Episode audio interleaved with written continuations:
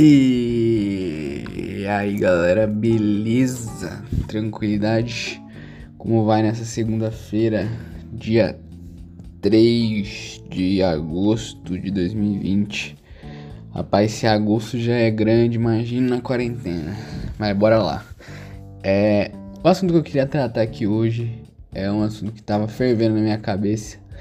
E eu tô lendo um, um livro de Tim Ferriss, Ferramentas de Titãs onde ele basicamente traz várias pessoas bem-sucedidas em alguma área da vida e traz os ensinamentos, é, os modelos mentais, assim, bem separados por pessoas mesmo. E aí eu tava vendo o capítulo de Peter Thiel, é um dos investidores mais bem-sucedidos aí. E ele fala uma coisa que eu tava pensando muito sobre esses dias, que é a galera que supervaloriza o fracasso, supervaloriza o erro. É... E aí vem a questão: o que, que você tem aprendido sobre erros? O que, que você tem aprendido sobre fracasso? Eu vejo que tem muita gente por aí falando que você precisa fracassar, fracassar rápido, fracassar para acertar. O fracasso nunca é ruim, sempre você aprende alguma coisa. É, enfim. E eu acho que aí a gente começa a ter um fetiche por errar por achar que a gente só vai aprender pelo erro e não pelo acerto. Aqui o Peter Thiel fala uma coisa muito interessante que é que o fracasso ele é sobredeterminado. O que quer dizer sobredeterminado? Basicamente que não tem uma razão específica por você fracassar. Você pode achar que é o motivo 1 um e não o motivo 2, mas na verdade é um e o 2 em conjunto que fez você errar aquele negócio. E aí você é, acreditando tendo fé, que é o motivo 1, um, você trabalha nele para não errar mais, aí você tenta outra coisa e vai e falha. Aí você fala, não é possível. Isso no longo prazo, é...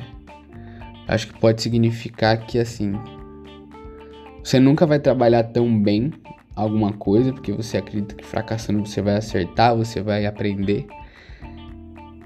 E aí você não trabalhando uma, bem alguma coisa, com constância, com trabalho duro, com rotina, fazendo aquilo constantemente, você acaba se desmotivando no longo prazo.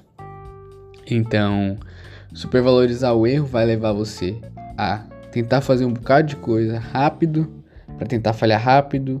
Normalmente vai tentar achar os motivos ou vai encontrar motivos é, únicos para o fracasso, vai corrigir, vai errar de novo, vai se desmotivar vai perder o foco e vai desperdiçar muita energia ao longo do caminho.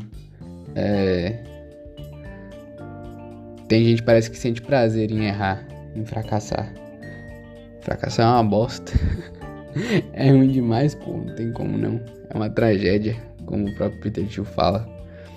Então assim, não tô dizendo que não é para agir, não tô dizendo que não é para começar logo, não tô dizendo que não é para fazer nada. Mas pense um pouco trabalhe constantemente, tente modelar tanto pessoas quanto empresas que fazem um bom trabalho, que chegaram onde você quer chegar pessoalmente, que chegaram onde você quer chegar nos seus negócios. Modele, simplesmente repita isso incansavelmente. Óbvio, corrija a rota quando você vê que está saindo muito dela, quando seus resultados apresentados no curto prazo não fazem significância do que você quer no longo prazo. O que eu quero dizer com isso?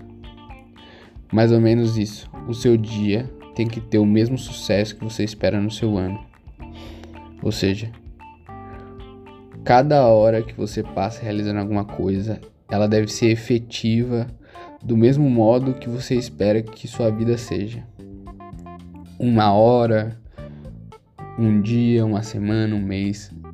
É tudo um fragmento da sua vida. Se você está realizando coisas que não estão te deixando em um próximo nível, tanto você quanto sua empresa, dia após dia, semana a semana, você só tá matando cachorro a grita aí, tentando suprir algumas necessidades, sua vida toda vai ser assim. Tá parecendo um pouquinho papo de coach, mas eu vejo que essa galera que é os famosos empreendedor de palco, a galera do YouTube aí que fala no Instagram, fala que fracassar é uma porta, é um caminho para acertar, para encontrar os erros.